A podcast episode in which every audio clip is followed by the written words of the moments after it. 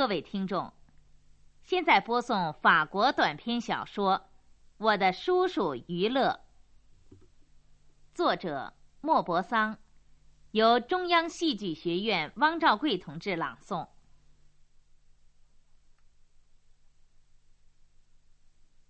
一个穷老头，胡须皆白，向我们讨钱。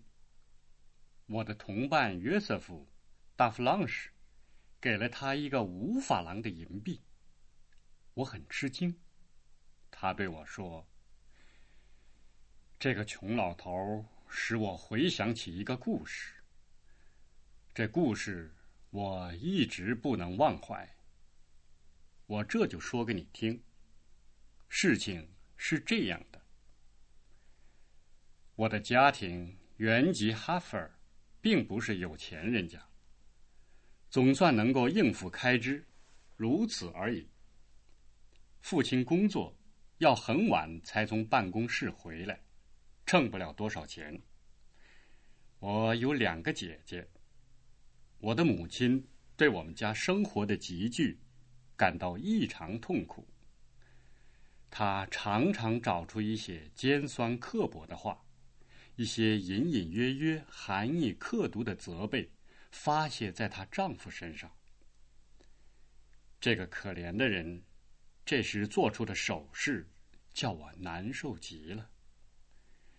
他张开手抹一抹脑门，仿佛要拭去根本没有的汗珠，并且一言不答。我体会到他因自己没有能耐而感到的痛苦。家里。样样省吃俭用，从不接受人家的请客，免得要回请。买的都是减价日用品，店里的存底货。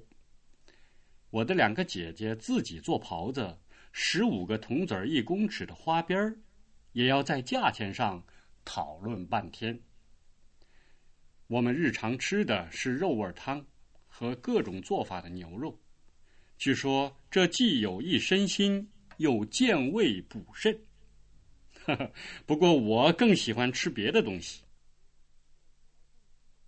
我要是丢了纽扣，撕破了裤子，那就要对我大吵大嚷。可是每个星期天，我们都要全家盛装到海堤上去游逛。我的父亲穿着大礼服。戴着大礼帽和手套，让我母亲挽着手臂，而母亲呢，穿红戴绿，打扮的就像节日的船只。我的两个姐姐总是最先打扮好了，等着出发的信号。但到了最后一刻，总会在父亲的大礼服上发现一块忘记擦掉的污垢，于是赶忙用旧布蘸了汽油。把它擦掉。这时，我的父亲头上顶着那顶大礼帽，只穿着背心衬衫，等着这套手续完了；而我的母亲戴上近视眼镜，脱下手套，免得弄脏，忙个不亦乐乎。全家庄重的上路了。我的两个姐姐挽着胳膊，走在前面。他们已到了出嫁的年龄，家里常让他们在城里招摇过市。我倚在我母亲的左边，父亲在他右手。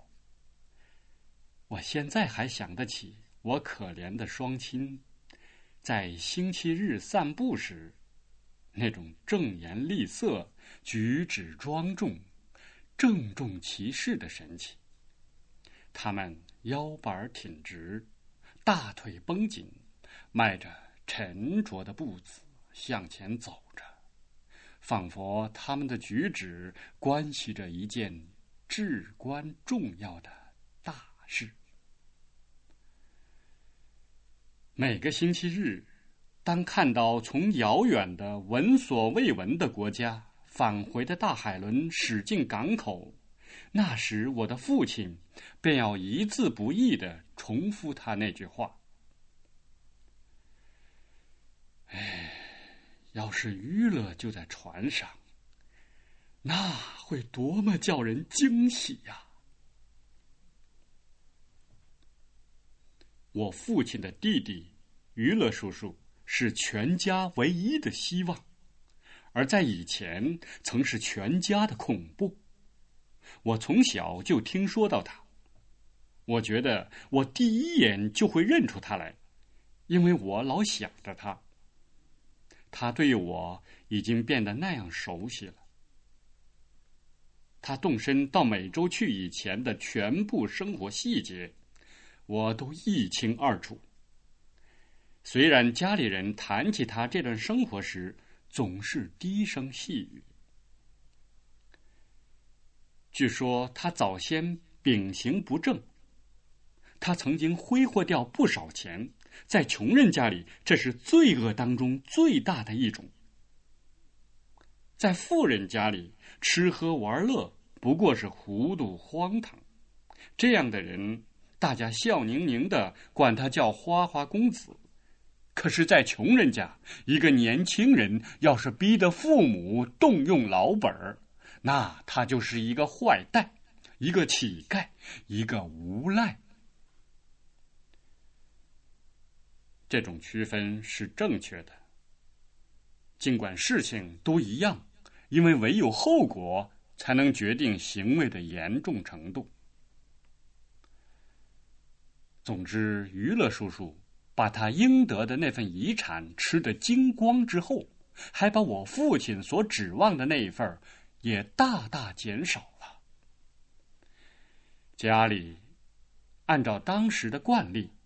把他送上一只从哈佛尔开往纽约的商船，打发他到美洲去了。一到那儿，我的叔叔于勒就做上不知什么买卖。不久，他就来信说他赚了点钱，希望能够赔偿对我父亲造成的损失。这封信使我家激动万分。这个大家都认为狗屁不如的娱乐，突然成了一个正派的人，一个有良心的小伙子，一个真正的达弗朗世家的人，跟所有达弗朗世家的人一样廉洁正直。有位船长又告诉我们，他已租了一半大店铺，做着营食的生意。两年后。又来了第二封信。信上说：“我亲爱的菲利普，我给你写这封信是免得你担心我的身体。我很健康，买卖也很兴旺。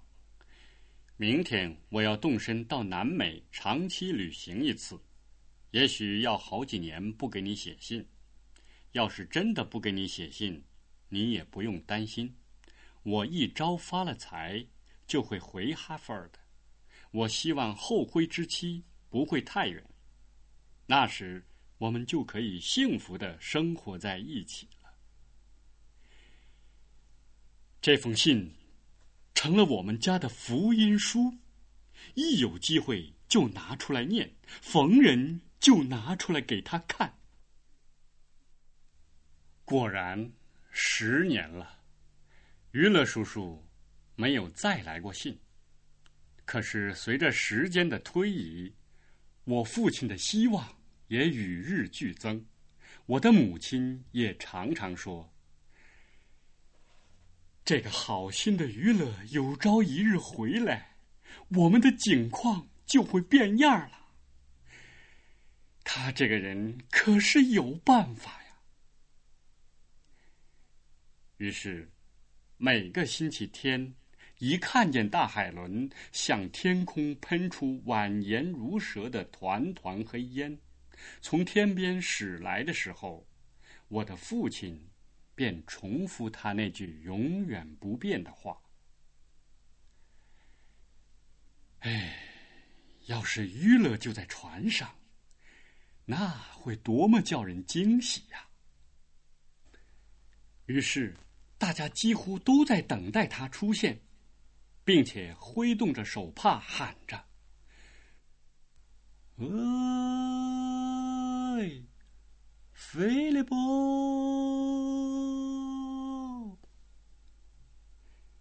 对于他一定会回来，大家早设想好了上千种计划，甚至于计划到要用叔叔的钱在安古维尔附近购置一所别墅。我不敢肯定我的父亲是不是就此已经进行过商洽。我的大姐那年是二十八岁，二姐是二十六岁，他们还没有结婚。这是大家十分发愁的事。终于，有一个看中二姐的人上门来了。他是一个职员，没有什么钱，但是名声很好。我总以为，那是因为有一天晚上，我们拿出娱乐叔叔的信来给他看，才使这个年轻人不再犹豫，下了决心。我们家赶紧表示同意，并且决定婚礼之后，全家到哲塞岛小游一次。哲塞岛是穷人游玩的理想地点，路程并不远，乘游船渡过了海，便踏上外国的土地。因为这个小岛是属于英国的，因此。一个法国人只要航行两个钟头，就可以到邻国看看这个民族，并且研究一下这个不列颠国旗覆盖着的岛上的风俗。可是，据那些说话直率的人讲，那是十分可怜可悲的。这次到哲塞岛的旅行，成了我们挂虑的、唯一盼望的。时刻梦想的事，我们终于出发了。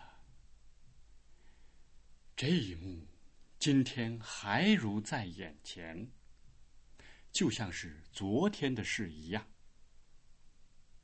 靠着格兰维尔码头的轮船升起了火，我的父亲慌慌张张的监看着，把我们的三个包裹搬到船上。我的母亲惴惴不安的挽着我那未嫁姐姐的胳膊。自从二姐出嫁后，大姐就像一窝鸡儿里剩下的唯一小鸡儿，失魂落魄似的。在我们后面，是那对新婚夫妇，他们总落在后面，使得我不时掉过头去看。轮船鸣笛了。我们都上了船。轮船离开防波堤，越来越远，朝着像绿色大理石桌面似的大海驶去。我们看着海岸渐渐消失，幸福快活，豪情满怀，如同那些很少旅行的人一样。我的父亲挺着肚子。他的大礼服，家里人当天早上仔细的擦掉了所有的油污。这时，在他周围散发着出门时必有的汽油味儿。那时候，我一闻到这种气味儿，就知道到了星期天。我的父亲忽然瞅见两位先生在请两位举止风雅的太太吃牡蛎。一个衣衫褴褛的老水手拿着小刀，一下就撬开了牡蛎，递给那两位先生，再由他们传给两位太太。他们的吃法很文雅：一块精致的手帕，托着牡蛎壳，嘴巴向前伸着，免得弄脏袍子，然后嘴很快的微微一动。就把汁水吸了进去，牡蛎壳就扔到海里。不消说，这种在行驶着的海轮上吃牡蛎的讲究吃法，吸引了我的父亲。他认为这是雅致高级的好派头，于是走进我的母亲和我两位姐姐，问道：“哎，你们要不要我请你们吃牡蛎？”我的母亲踌躇着，为的是怕花钱，而我的两个姐姐马上赞成。我的母亲语气不悦的说：“哼，我怕伤胃，你给孩子们吃就行了，可别过多。”吃多了，他们会闹病的。然后他转身对我说：“至于约瑟夫，他就用不着吃了，别把男孩子惯坏了。”我只好留在母亲身边，心里觉得这样区别对待很不公道。我的目光跟着父亲，看他大模大样的。带着两个女儿和女婿，向那个衣衫褴褛的老水手走去。那两位太太刚刚走开，我父亲给我那两位姐姐指点，怎样吃，才不致叫汁水流出来。他甚至想做个样子，拿起了一个牡蛎。他试着要模仿那两位太太。一眨眼，却把汁水通通倒翻在大礼服上。于是我听见我母亲咕囔着说：“哼，还不如安安静静的待着呢。”忽然，我的父亲变得局促不安，他走开几步，盯着看挤在卖牡蛎身边的女儿女婿。突然之间，他向我们走过来。显得异常苍白，眼色也变得异样。他小声的对我母亲说：“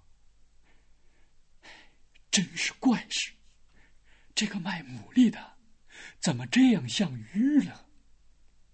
我的母亲十分吃惊，问道：“哪个玉了？”父亲接着说。就是我的弟弟。如果我不是知道他现在在美洲地位不错，那我真会以为就是他呢。我的母亲吓得嘟囔着说：“你，你疯了！既然你知道不是他，那为什么还胡说八道？”可是我父亲还坚持着说：“克拉丽丝，你去看看吧。”最好还是你亲眼看一看，弄个明白。母亲站起身来，走近他的两个女儿。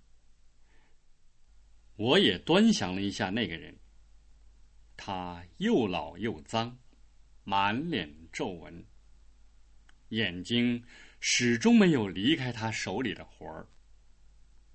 我的母亲回来了。我看出他在颤抖，他说的很快。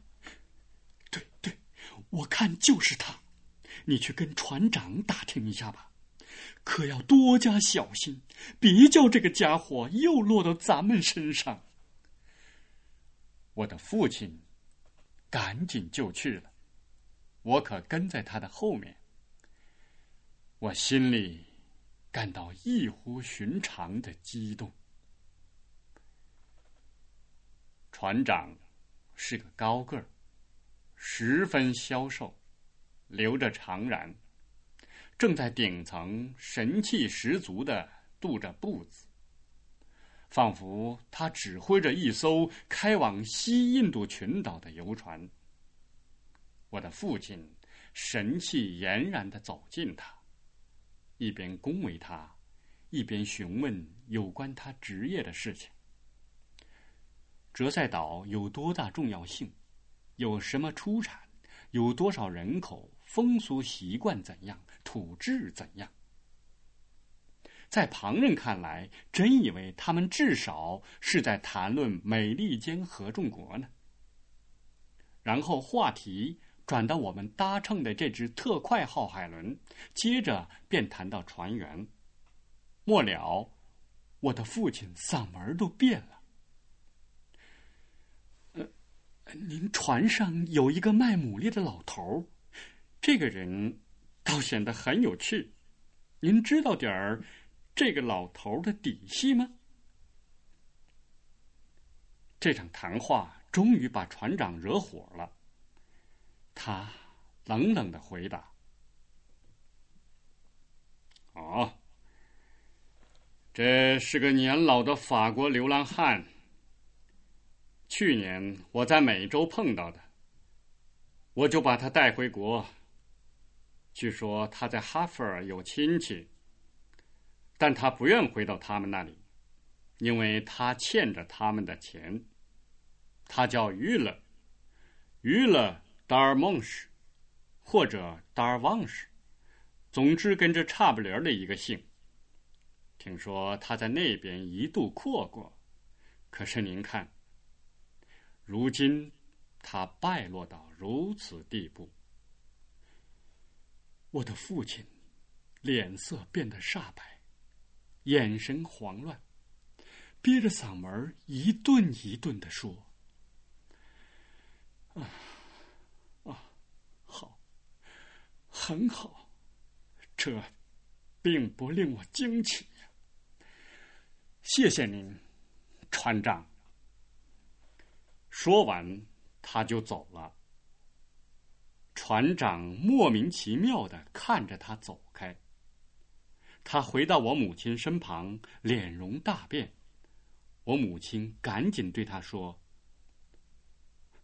快，快坐下，别叫他们几个发觉出了什么事。”父亲跌坐在长凳上，结结巴巴的说：“是他，就是他。”他接着问：“咱们怎么办呢？”母亲马上回答说：“应该把孩子们领开。”既然约瑟夫全知道了，那就让他去把他们找回来，尤其小心，别让咱们的女婿觉察出来。我的父亲显得很突然，他嘟囔着说：“唉，真是飞来横祸呀！”我的母亲突然暴怒起来，她说：“哼！”我一直就料到，这个贼不会有出息。他早晚要回来拖累我们。对达夫朗什家的人还能有什么指望吗？这时，我的父亲用手抹了抹脑门就像平时受到自己妻子责备时所做的那样。我母亲又添上说。你现在就把钱交给约瑟夫，让他去付清牡蛎的钱。要是被这个要饭的认出来，就不好了。那在船上可就有好戏看了。走，咱们到船的那头去，别让这个家伙挨近我们。母亲站起身来，给了我一个五法郎的银币，他们就走开了。我的两个姐姐正等着父亲，都感觉奇怪。我回说妈妈有点晕船。我问那个卖牡蛎的先生：“该付您多少钱？”